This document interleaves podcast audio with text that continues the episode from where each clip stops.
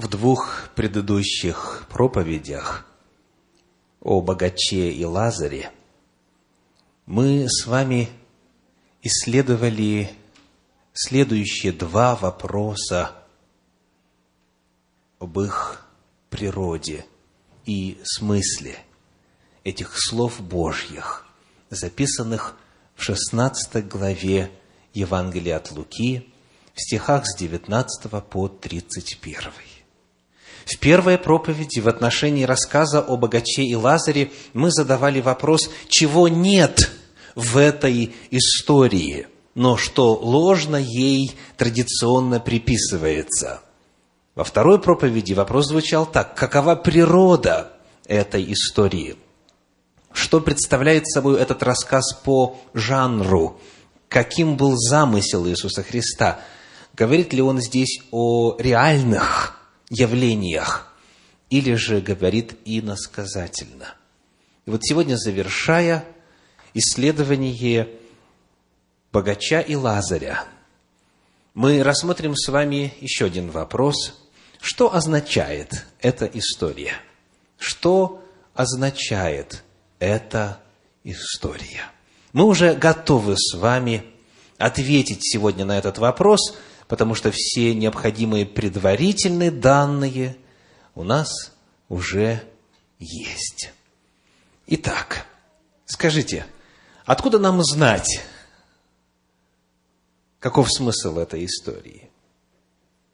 Чем нам пользоваться для того, чтобы найти ответ касательно ее смысла?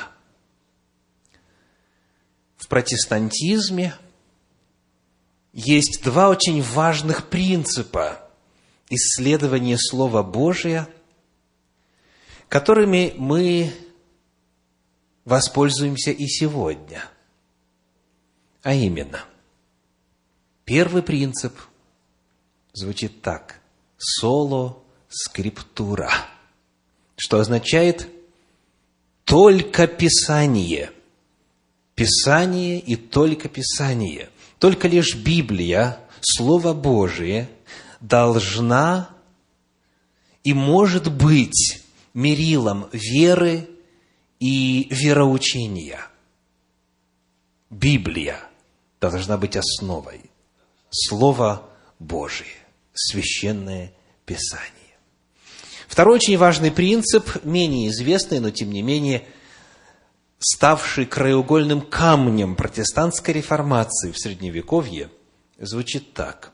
Скриптура sui ipsius interpres – Естественно, на латыни, ибо то был язык богословия того времени. Писание истолковывает само себя. Пытаясь найти какую-то истину в Слове Божьем, согласно этому принципу, мы пытаемся найти в Библии самой объяснение какого-то малопонятного отрывочка – для того, чтобы объяснять Библию самой Библией, чтобы не вносить что-то извне, какие-то идеи, какие-то понятия, концепции, которые непосредственно не отражены в Священном Писании. Второй очень важный принцип. Чтобы понять Библию, необходимо ее толковать самой Библией. Только Писание. И Писание само себя истолковывает.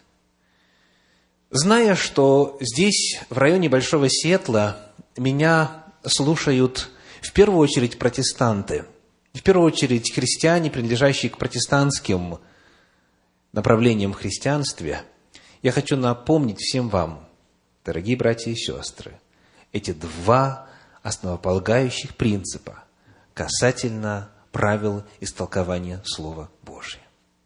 Мы не имеем права мы, люди священного Писания, не имеем права истолковывать Библию сквозь призму греческой философии, восточной метафизики или любого иного языческого небиблейского мировоззрения. Мы имеем с вами только лишь право понимать Библию сквозь призму самой Библии. И именно этот принцип мы попытаемся реализовать сегодня в этой проповеди. Всякий раз, когда человек говорит, а я думаю, что это надо понимать вот так, он должен, подобно Иисусу Христу, сопроводить свое утверждение словами «так написано». В противном случае эти слова мало могут иметь веса. Итак, где еще в Священном Писании, в Слове Божьем, используются эти же самые слова, те же самые концепции, те же самые образы, что так знакомы нам по рассказу о богаче и Лазаре. Где еще в Библии есть ключевые термины, ключевые понятия, которые тождественны 16 главе Евангелия от Луки, второй ее части – сквозь призму которых мы могли бы понять, о чем Иисус Христос говорит здесь. Такое место мы находим в Евангелии от Матфея в 15 главе и в Евангелии от Марка в 7 главе, где рассказывается одна и та же история, один и тот же эпизод из жизни Иисуса Христа – Евангелие от Матфея, 15 глава стихи с 21 по 28, и Евангелие от Марка, 7 глава стихи с 24 по 30. Мы прочтем и одно повествование, и другое, ибо они друг друга дополняют, для того, чтобы попытаться сквозь призму этих слов Иисуса Христа понять, о чем Он говорил, рассказав о богаче и Лазаре. Читаем. Евангелие от Матфея, 15 глава, стихи с 21 по 28. «И вышед оттуда, Иисус удалился в страны Тирские и Сидонские.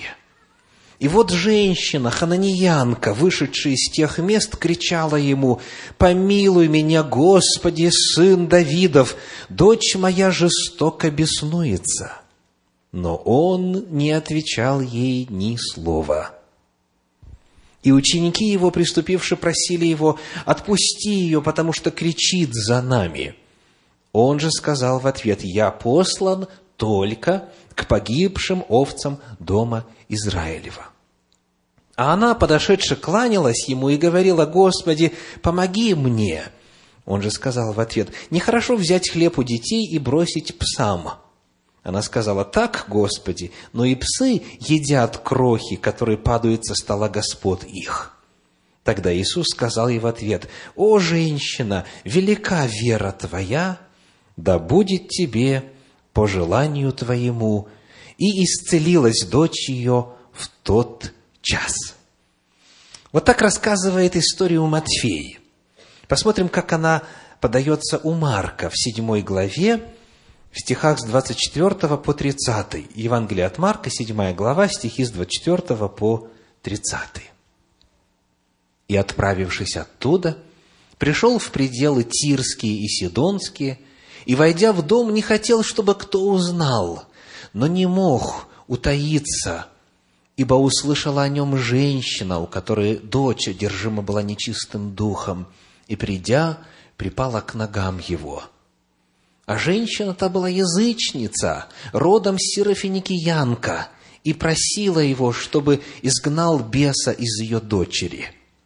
Но Иисус сказал ей, да и прежде насытиться детям, ибо нехорошо взять хлеб у детей и бросить псам. Она же сказала ему в ответ, так, Господи, но и псы под столом едят крохи у детей. И сказал ей, за это слово пойди, бес вышел из твоей дочери». И придя в свой дом, она нашла, что бес вышел, и дочь лежит на постели. Вот в этой истории мы находим с вами те самые слова и ключевые понятия, которые присутствуют и в рассказе о богаче и Лазаре. Ну, в первую очередь, конечно же, бросается в глаза разделение, которое присутствует в этом рассказе – Разделение на кого и кого? Разделение на дом Израиля, на евреев, на израильтян, на иудеев с одной стороны, и с другой стороны находятся язычники, хананеи, Сира Финикиянка и ее бесноватая дочь. В этом рассказе две группы людей, очень сильно друг от друга отличающихся. И я хочу обратить ваше внимание сегодня на те самые ключевые термины, которые одинаковы в двух историях.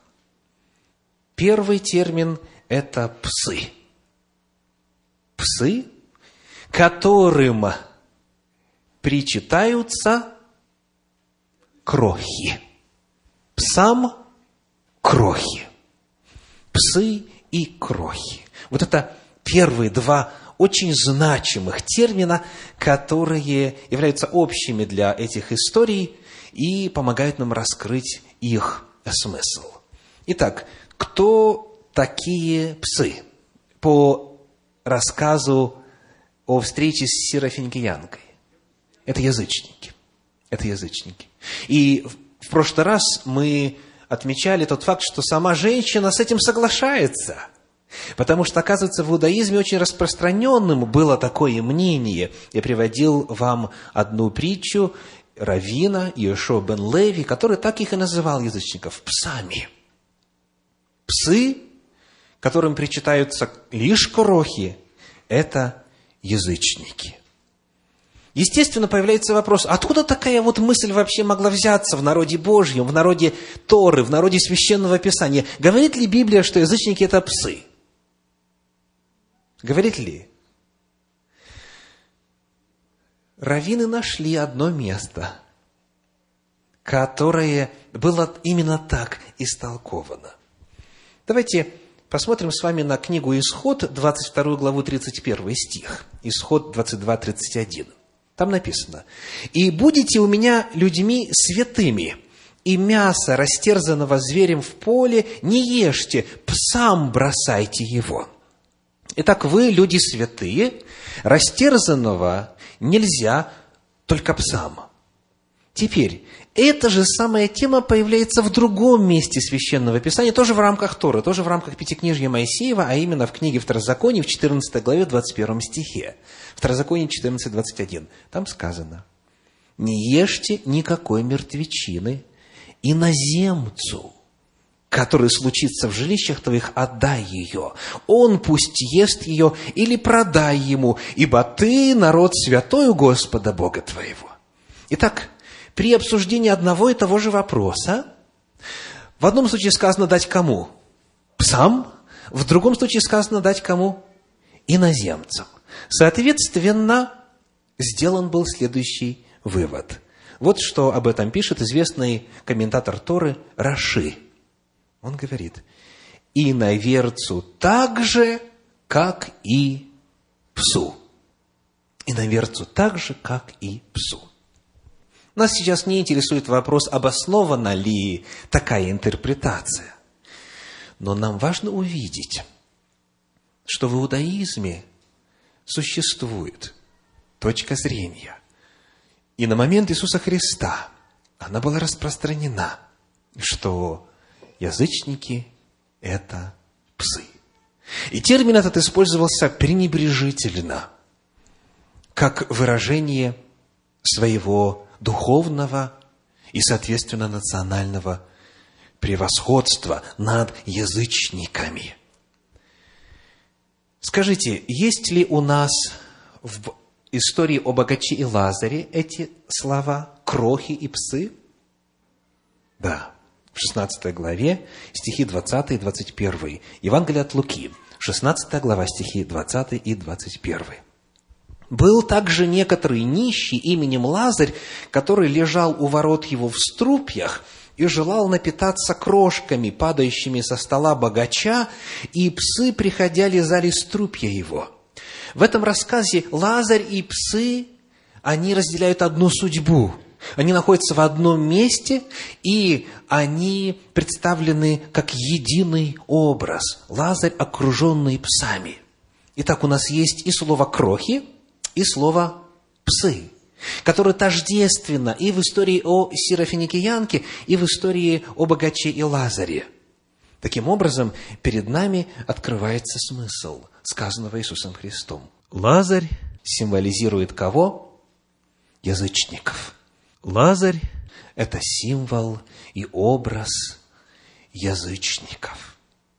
Посмотрим теперь дальше на вторую категорию в рассказе о встрече с язычницей в жизнеописании Иисуса Христа.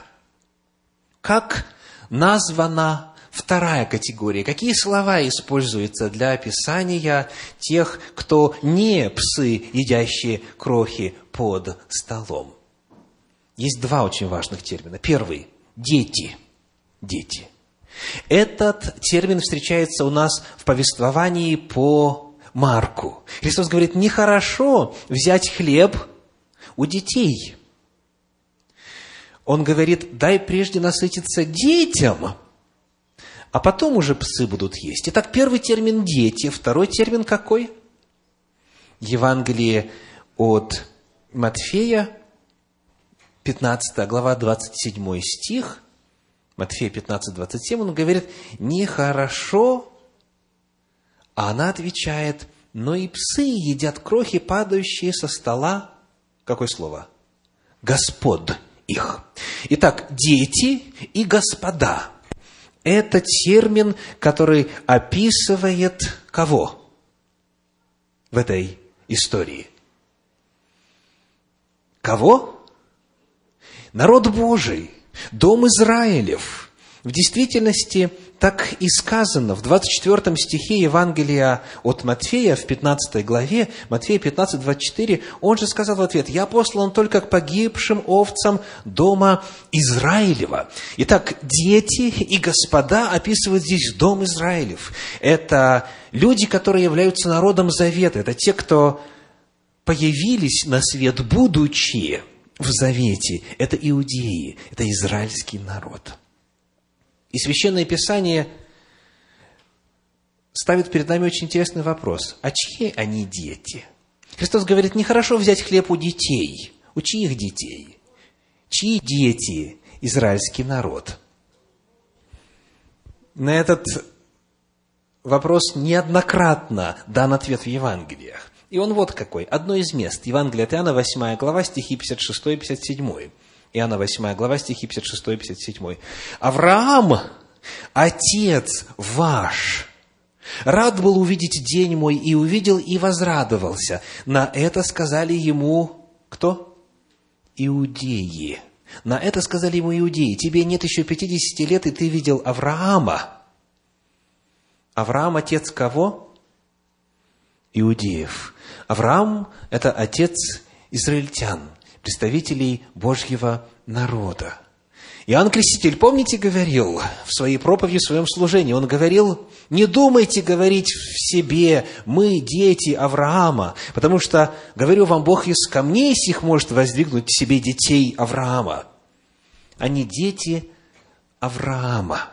И это многое значило, потому что Авраам был патриарх, муж веры. Авраам был родоначальник народа Божия. Авраам назван другом Божьим.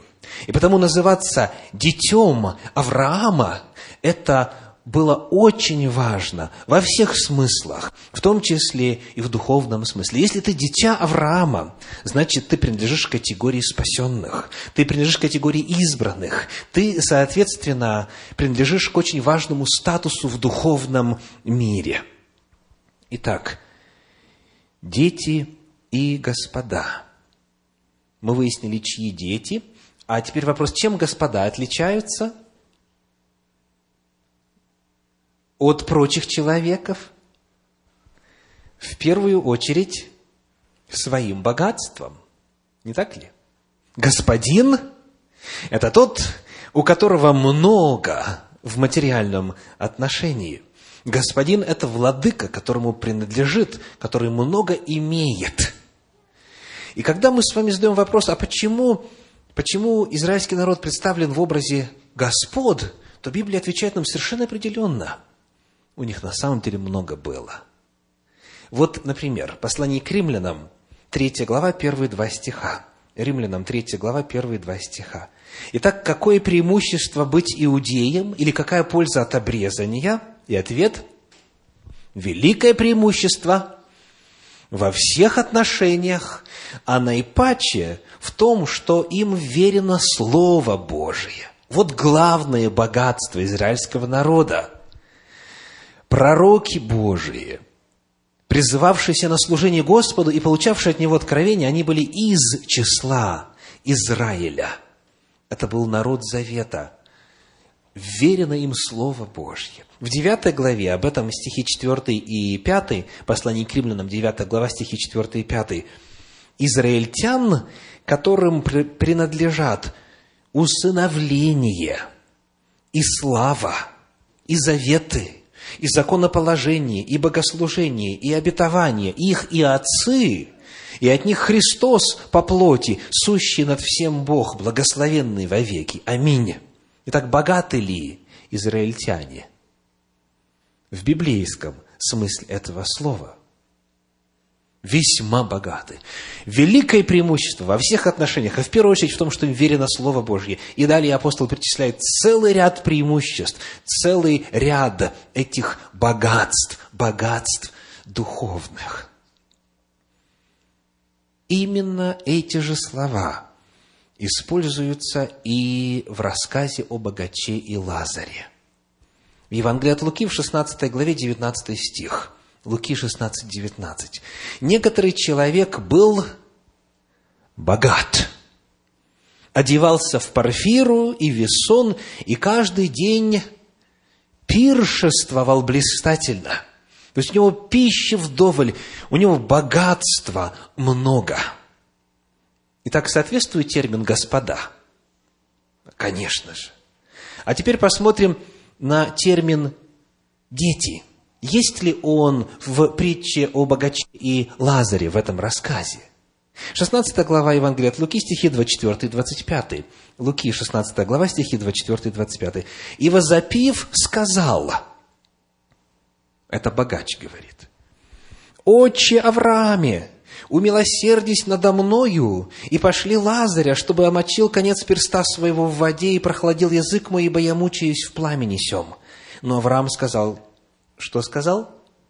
Чада, дитя, чада. Вспомни, что ты получил уже доброе твое в жизни твоей, а Лазарь злой. Ныне же он здесь утешается, а ты страдаешь. И именно Авраам здесь представлен отцом, а богач представлен чадом. Это дитя. Дитя кого и чье? Авраама. Авраам был в состоянии этому богачу сказать «дитя», и причем дважды в этой притче. Итак, богач – потомок Авраама. Потому Авраам для него отче, и потому для Авраама он кто? Дитя. То есть богач – это прямой наследник, он генеалогически прослеживает свое происхождение от Авраама. Лазарь, напротив, нигде не называется детем Авраама. Он не из этого рода, он не из израильского народа.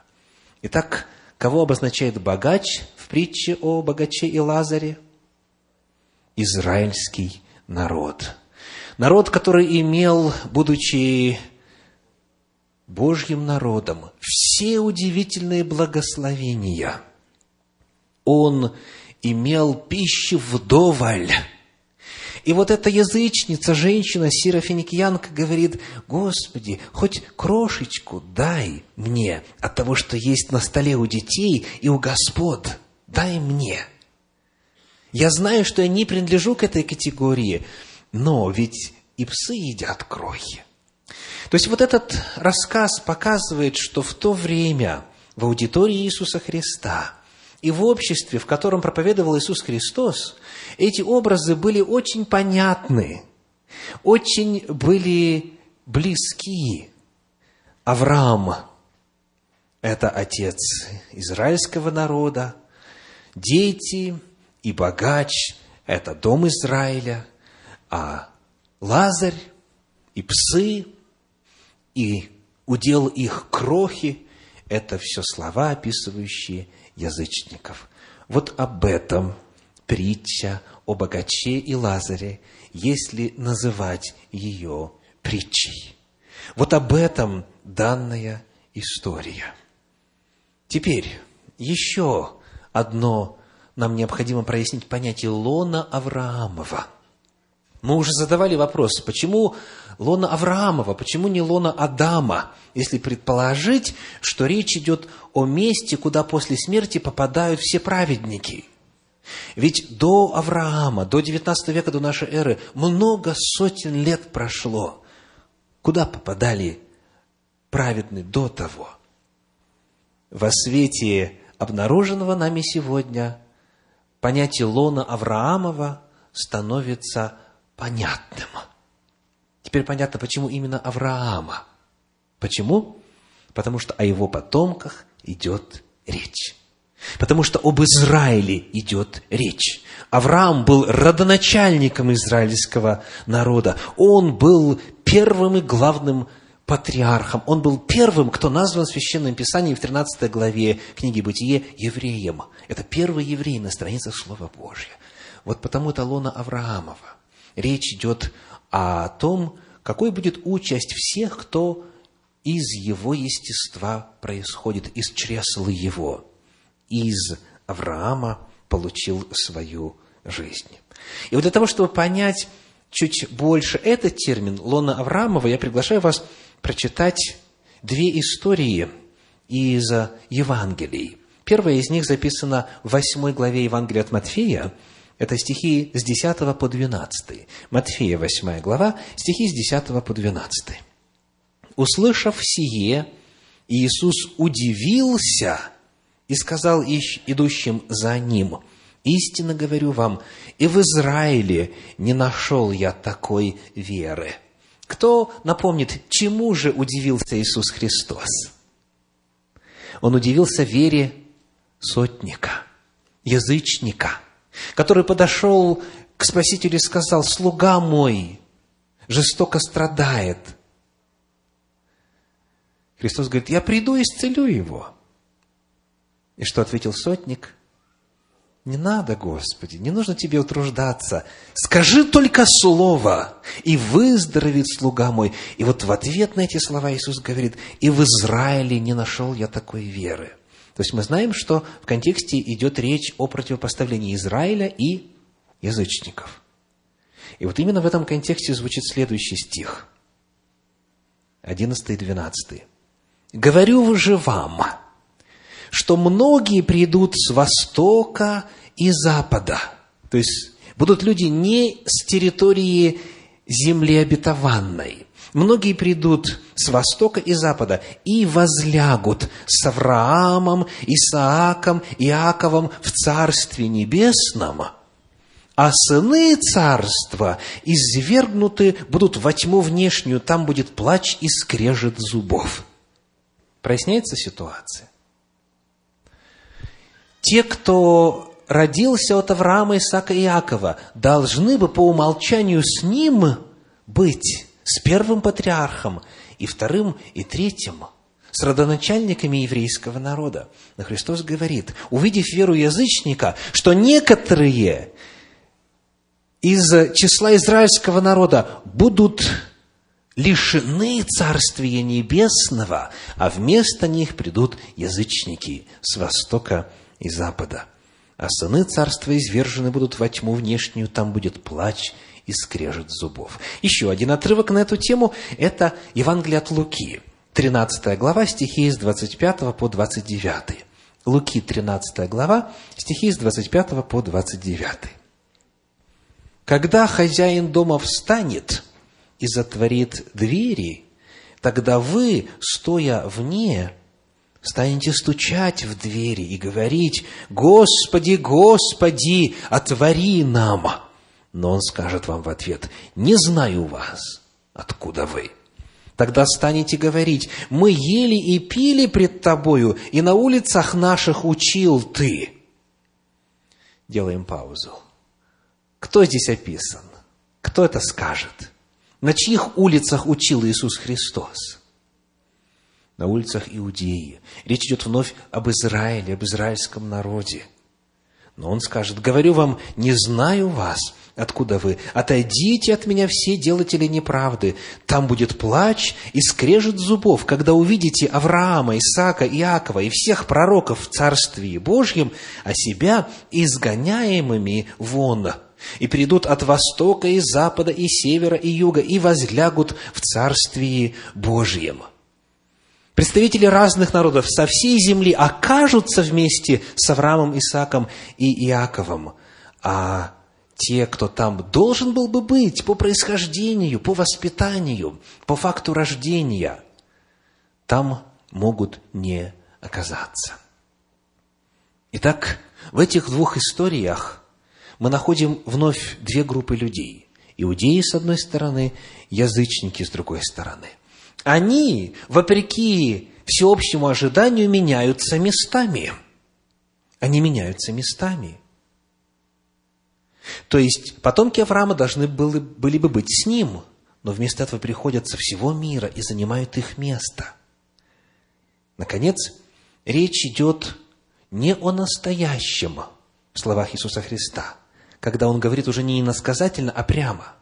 Он говорит не о настоящем, о плаче и скрежете зубов, а о будущем – он говорит о том, что настанет время, и вы увидите, и там будет плач и скрежет зубов. Это тогда, когда придет Господь. Тогда, когда будет второе пришествие Иисуса Христа, когда хозяин дома встанет и затворит двери, когда вы будете стучать. Все эти образы очень хорошо известны по притчам Иисуса Христа. Двери затворились, и никто не мог войти. Что это? Это наступление Царствия Божия. Это второе пришествие Иисуса Христа. То есть Иисус Христос говорит не о настоящем, о каких-то муках, о плаче, скрежете зубов, где-то в каком-то неизвестном месте. Он говорит о том, что есть опасность, и это предостережение о том, что когда эти апокалиптические события будут развиваться, тогда те, кто надеялся в силу своего религиозного статуса оказаться с Авраамом, могут там не оказаться.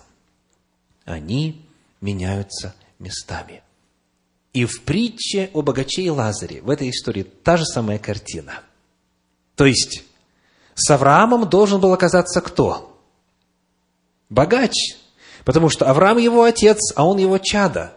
Но вместо этого Лазарь вдруг оказывается, они меняются местами. Язычники и иудеи меняются местами. Два образа и здесь, и там, и один и тот же итог. Итак, когда мы с вами сравниваем вот этот рассказ с тем, что Иисус Христос говорил на данный вопрос в иных местах, и что Слово Божье говорит в иных отрывках, где используются те же самые слова и те же самые ключевые термины, мы находим, что для слушателей Иисуса Христа все было очень и очень понятно. Речь идет об Израиле, с одной стороны, о язычниках, с другой стороны, и о предостережении о том, что из числа избранного народа можно погибнуть, а, будучи язычником, можно обрести спасение. Ну и, наконец, почему же имена упоминаются в этой истории? Мы уже знаем, что, оказывается, в иносказательных отрывках Библии, вопреки распространенному мнению, реальные имена присутствуют. Я приводил вам один пример в минувшей проповеди, где Агола и Агалива, конкретные реальные имена, имеют символическое значение. Потому зададим вопрос о том, почему Иисус Христос взял именно вот эти имена, Авраам и Лазарь. Что он этим хотел сказать? Естественно, для того, чтобы это уразуметь, необходимо знать значение этих имен. Итак, что означает имя Авраама? Отец народов. Отец многих народов. Мы читаем об этом в книге «Бытие» в 17 главе, в первых пяти стихах. Послание, книга «Бытие», 17 глава, первые пять стихов. Авраам был 99 лет. И Господь явился Аврааму и сказал ему, «Я Бог всемогущий, Ходи предо мною и будь непорочен, и поставлю завет мой между мною и тобою, и весьма-весьма размножу тебя. И пал Авраам на лицо свое, Бог продолжал говорить с ними и сказал, «Я, вот завет мой с тобою, ты будешь отцом множества народов. И не будешь ты больше называться Авраамом, Авраамом с одной «а», но будет тебе имя Авраам, ибо я сделаю тебя отцом множества народов. Имя Авраама означает отец множества народов, не отец одного народа. Вот в этом значимость и причина использования именно этого имени. Иисусу Христу важно было показать, что в отличие от тех, кто думает только лишь о генеалогии и о рождении по плоти, сама Тора, само Пятикнижье говорит о том, что Авраам – это отец многих народов. Значит, из многих народов будут вместе с ним в Царстве Небесном люди. А что означает имя Лазарь? Здесь меня ожидало при исследовании этого вопроса и при подготовке к этому небольшому циклу проповедей наибольшее удивление. Мне всегда не доставало времени, чтобы выяснить, откуда же это странное имя Лазарь появилось. Оно как-то звучит совершенно не по-еврейски, но вдруг, тем не менее, евреи этим именем названы. Что означает имя Лазарь? Каково его происхождение, какова этимология этого слова. Вот что оказывается. Открываем библейскую энциклопедию, любую из них, которая у вас есть в доме, и читаем следующее. Лазарь по-еврейски Елиазар или Елиезер, что означает Божья помощь. Первый факт. Лазарь – это, оказывается, еврейское имя. Это еврейское имя. Второе, значение его – Божья помощь. Бог помогает. И вот теперь вопрос. Давайте посмотрим, как сама Библия истолковывает это имя – Елиазар, или Лазарь, или Елиезер. В книге Исход в 18 главе, стихи со 2 по 4. Исход 18 глава, стихи со 2 по 4. «И взял Иофор, тесть Моисеев, Сепфору, жену Моисееву, перед тем возвращенную, и двух сынов ее, из которых одному имя Герсам, потому что говорил Моисей, «Я пришлец в земле чужой», а другому имя Елиезер, потому что, говорил он, «Бог отца моего был мне помощником и избавил меня от меча фараонова. То есть вы видите, как Библия сама объясняет нам значение имен. Гирсам означает Гершам, иноземец, пришелец там, а Елиезер означает, ну, Эли – это Бог, Эль – Бог, и дальше Эзер – помощник. Бог есть помощник. Бог был мне помощником. Вот что значит имя Лазарь. Бог мой помощник не богач мой помощник, Бог мой помощник. И теперь самый интересный вопрос. Где еще в Священном Писании, для того, чтобы быть до конца последовательными и применить принцип скриптура sui ipsius interpres, то есть Писание само себя истолковывает, где еще в Библии эти два имени появляются рядом? Авраам и Елиазар. Авраам и Елиезер. Авраам и Лазарь. Есть только одно место. Одно место в Священном Писании. Давайте прочитаем. Книга Бытие, 15 глава, первые шесть стихов. Книга Бытие, 15 глава, первые шесть стихов. После сих происшествий было слово Господа к Аврааму в видении, и сказано, «Не бойся, Авраам, я твой щит, награда твоя весьма велика». Авраам сказал, «Владыка Господи, что ты дашь мне? Я остаюсь бездетным. Распорядитель в доме моем этот Елиезер, Лазарь, из Дамаска». И сказал Авраам, «Вот ты не дал мне потомства, и вот домочадец мой». Кто? Наследник мой. И было слово Господа к нему и сказано, «Не будет он твоим наследником, но тот, кто произойдет из чресл твоих, будет твоим наследником». И вывел его вон и сказал, «Посмотри на небо и сосчитай звезды, если ты можешь счесть их». И сказал ему, «Столько будет у тебя потомков». Авраам поверил Господу, и он вменил ему это в праведность. Аллилуйя! Речь идет о том, что в этой истории как раз-таки стоит тот же самый вопрос. В единственном другом месте, где Библия рядышком размещает имя Авраам и Лазарь, какой вопрос стоит? Авраам – еврей. Лазарь кто? Он из Дамаска. Он язычник. Но, тем не менее, он вошел в семью Авраама да так основательно, что должен был стать кем? Наследником. Главный вопрос в этой истории звучит так. Кто будет наследником? Кто будет наследником Авраама? И наследником, естественно, не только огромного имущества. Главный вопрос, который Авраама волновал, был другой – кто будет наследником благословений Божьих, кто будет наследником веры Авраама, кто будет продолжателем его дела, кто будет дальше проповедовать и распространять истину Божию среди языческих народов. Вот какой вопрос стоит. Будет ли это язычник, который обратился в веру в истинного Бога и стал сыном Авраама, или это будет тот, кто родится от Авраама. А кто родился от Авраама после этой истории? Не Исаак, Измаил. Измаил родился. Стал ли он наследником Авраама? Нет. Не в духовном смысле, не в смысле финансов, не в смысле продолжателя дела Авраама. Потому кто стал чадом? Кто стал наследником? Вот какой вопрос стоит в этом рассказе. Когда мы собираем все, что Священное Писание говорит на тему об Аврааме и Лазаре, с использованием ключевых слов, которые помогают нам раскрыть смысл, тогда мозаика собирается вместе.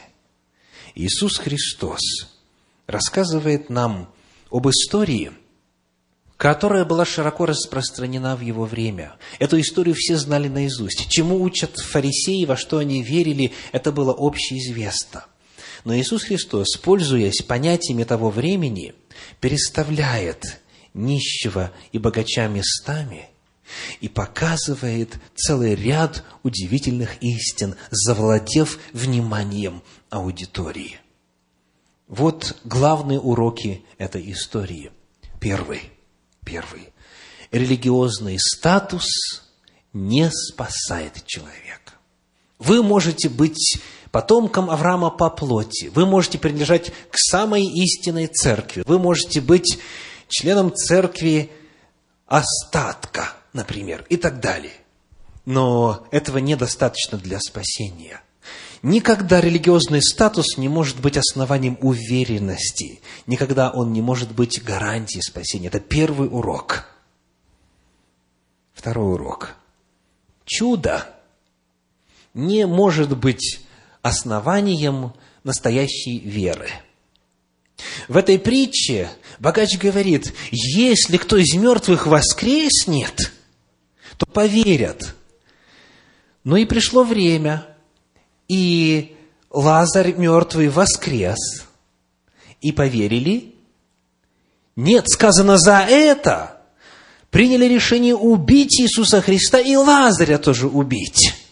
Чудо не может быть основанием истинной веры. Чудо производит впечатление, но не вызывает настоящую веру. Это второй урок. Третий очень важный урок. Вера обретается вследствие изучения Писания. Сказано, у них есть Моисей и пророки, пусть их читают. Истинная вера откуда? Послание к римлянам, 10 глава, 17 стих. Итак, вера от слышания, а слышание от Слова Божия. Истинная вера возрастает и зарождается на основании Слова Божия. Вот какова истинная вера. И, наконец, последний из главных уроков этой истории такой. Чтобы не погибнуть, нужно читать Моисея и пророков. Чтобы не погибнуть, нужно читать Моисея и пророков. Нужно обращаться к священному Писанию. Благая весть сегодня для каждого из нас по итогам исследования этой истории о богаче и Лазаре, помимо всего прочего, заключается в следующем. Послание к Галатам, третья глава, неоднократно поднимает этот вопрос. Мы прочитаем здесь несколько стихов. Послание Галатам, 3 глава, 7 стих говорит, «Познайте же, что верующие суть сыны Авраама». Благая весть заключается в том, что все благословения, которые Бог дал Аврааму, они распространяются на его детей, но детьми Авраама может стать любой, кто поверил в Бога. Лазарь ли это? Или Исаак – а тот, кто вот родился от Авраама, он вовсе не обязательно может стать наследником. Измаил назван семенем Авраама. Тора так и говорит, он семя твое. Но это не помогло ему обрести духовный статус. Так вот, благая весть. Верующие – суть сыны Авраама и могут оказаться там, в Царстве Божьем, вместе с Авраамом, Исааком и Иаковом. В этой же третьей главе послания Галатам стихи 13 и 14. 13 и 14. «Христос искупил нас от клятвы закона, сделавшись за нас клятвою, ибо написано «проклят всяк висящий на древе, дабы» дабы благословение Авраамова через Христа Иисуса распространилось, распространилось на язычников, чтобы нам получить обещанного Духа верою. Иисус Христос пришел для того, чтобы, если кто-то еще и сомневался ранее, теперь уже совершенно определенно показать, что Он желает всех спасти, чтобы благословение Авраамова распространилось на язычников, на все народы. И, наконец, стихи с 26 по 29, здесь в третьей главе послания апостола Павла к Галатам. Галатам 3 глава, стихи с 26 по 29. «Ибо все вы, сыны Божии, по вере во Христа Иисуса. Все вы во Христа крестившиеся, во Христа облеклись. Нет уже иудея, ни язычника, нет раба, ни свободного, нет мужеского пола, ни женского, ибо все вы одно во Христе Иисусе. Если же вы Христовы, то вы семя Авраамова и по обетованию наследники. В этом благая весть для всех жителей земли. Господь Иисус учит нас тому, что многие придут от востока, запада, севера и юга и разделят благословение Царствия Небесного с Авраамом, который стал праотцом израильского народа. Благая весть заключается в том, что Бог никогда и в особенности в эпоху Нового Завета подчеркнуто, никогда не считал кого-то предназначенным для Царствия Божия, а кого-то предназначенным для погибели. Он желает, сказано в Писании, чтобы все спаслись. Он не хочет, чтобы даже один человек погиб. Потому эта притча рассказывает нам о том, что есть спасение для всех народов на основании изучения священного писания, которое умудрит нас верою во Христа Иисуса. Чтобы не погибнуть, пусть Библия станет настольной книгой каждого. И только лишь во свете этой вечной святой Божьей книги развеиваются – все нелепые идеи и мнения, всевозможные наслоения человеческой традиции, которые появились, к сожалению, и в отношении этого отрывочка. Если же вы Христовы, значит, вы семя Авраамова и по обетованию наследники. Аминь.